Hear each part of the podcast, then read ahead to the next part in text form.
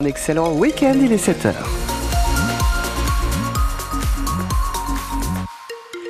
C'est un temps variable pour la journée avec quelques averses possibles et en fin d'après-midi, des éclaircies qui seront belles. Les températures maximales 9 à 10 degrés. Sarah Saltiel-Rago pour les infos. Des gilets roses à l'entrée de nos supermarchés ce week-end. Eh oui, on en parlait à l'instant. Vous avez peut-être vécu hier soir sur France Bleu le concert des Enfoirés. C'est le lancement de la grande collecte nationale dans les magasins. Vous pourrez croiser euh, aujourd'hui des bénévoles dans 70 supermarchés du département. Une collecte sur fond d'inflation qui a commencé hier, comme dans ce magasin de Kerqueville à Cherbourg en Cotentin, Anthony Rimbaud.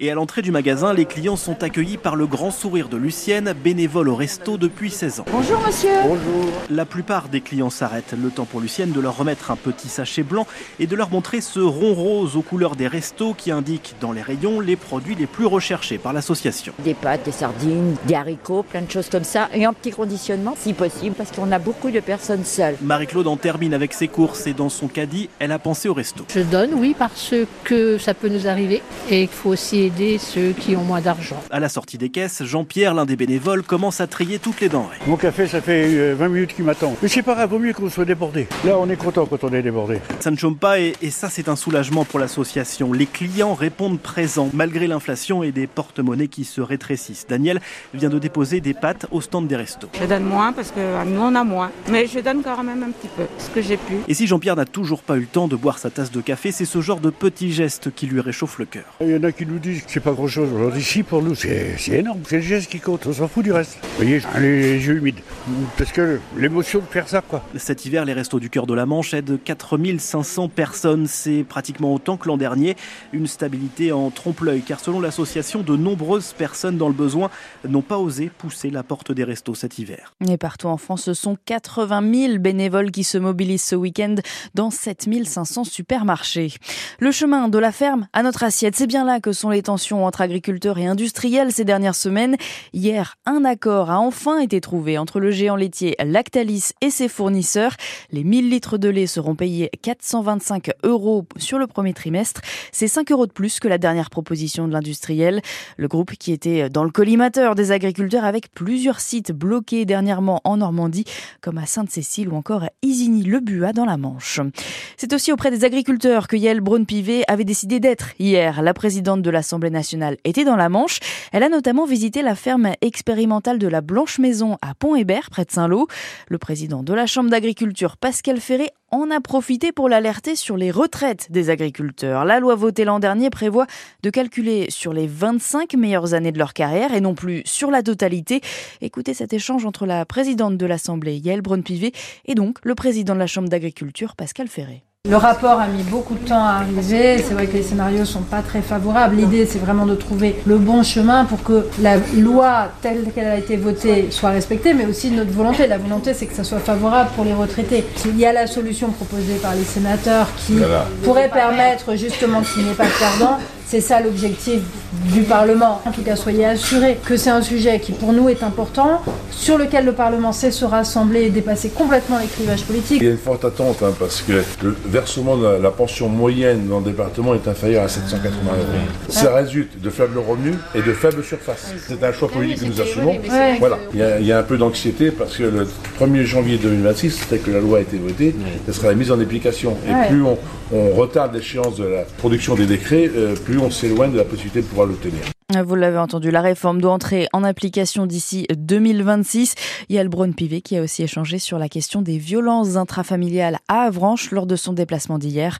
Retour complet sur cette visite à retrouver sur francebleu.fr. À Équeurdreville, un incendie s'est déclaré hier après-midi. Le feu a totalement embrasé une première habitation rue de la République. Neuf personnes ont pu être évacuées à temps. L'une d'elles est légèrement intoxiquée par les fumées. Elle a été emmenée à l'hôpital Pasteur. L'incendie s'est ensuite propagé aux deux maisons adjacentes avant d'être éteint. Les neuf habitants ont dû être relogés. La Manche teste à son tour le RSA sous condition. Ils étaient déjà 18. On a désormais la liste des 29 départements supplémentaires où les locataires vont devoir réaliser 15 heures d'activité par semaine pour faire percevoir ces aides. La Manche en fait donc partie.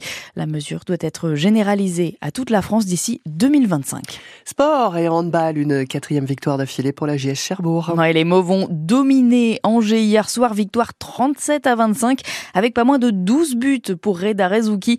La JSC conserve sa cinquième place en Pro League. En football, les joueurs de l'US Avranches reçoivent cet après-midi les franciliens du Red Star, match qui s'annonce corsé contre le leader de National. Les Manchois sont 12e et ils devront faire sans leur gardien emblématique, Anthony Beuve, touché à l'épaule et forfait pour tout le reste de la saison. Il va même devoir se faire opérer. Avranches Red Star, match à 17h. Et puis le Stade Malherbe de Caen se déplace lui à Pau ce soir, 27e journée de Ligue 2. Vainqueur lundi soir d'Angers, les footballeurs canets vont tenter d'enchaîner. Aux portes du top 5, le Stade Malherbe de Caen reste sur deux défaites de suite en déplacement. Pour le coach Nicolas Sob, c'est maintenant que ça se joue pour se mêler à la lutte à la montée. Aujourd'hui, on a fait deux tiers du championnat, il reste un tiers, c'est la dernière ligne droite. Les équipes les plus régulières, les plus fortes mentalement, euh, celles qui seront même pas de réagir, mais d'appréhender au mieux les contextes, euh, seront celles qui seront devant à la fin. Aujourd'hui, personne ne peut dire euh, jusqu'à Bordeaux euh, ou même Guingamp qui va être dans le top 5. Et il faudra que nous, on soit, pour s'extirper un petit peu de cette zone-là, régulier. Mais on part de tellement loin que nous, on, on n'a pas trop de, de joker quand même en main. C'est la difficulté de ça. On a pris 16 points sur 15 et là, en 15 journées, on vient de faire 23 en 11. Donc si on avait ce rythme-là depuis le début, on serait devant Angers. Aujourd'hui, il faut louer quand même la capacité des joueurs à avoir redressé sérieusement la barre. On est à plus de deux points de moyenne par match. Donc il faut être capable maintenant de confirmer. C'est là où ça devient de plus en plus difficile. Un peu comme Dunkerque. Dunkerque vient de faire quelque chose d'exceptionnel. Est-ce qu'ils vont être en mesure de confirmer? Parce que ça demande une énergie telle, et mentalement et physiquement. On va être capable de se mesurer sur le niveau de cette équipe mentale. Est-ce qu'il est capable d'aller chercher les choses ou pas?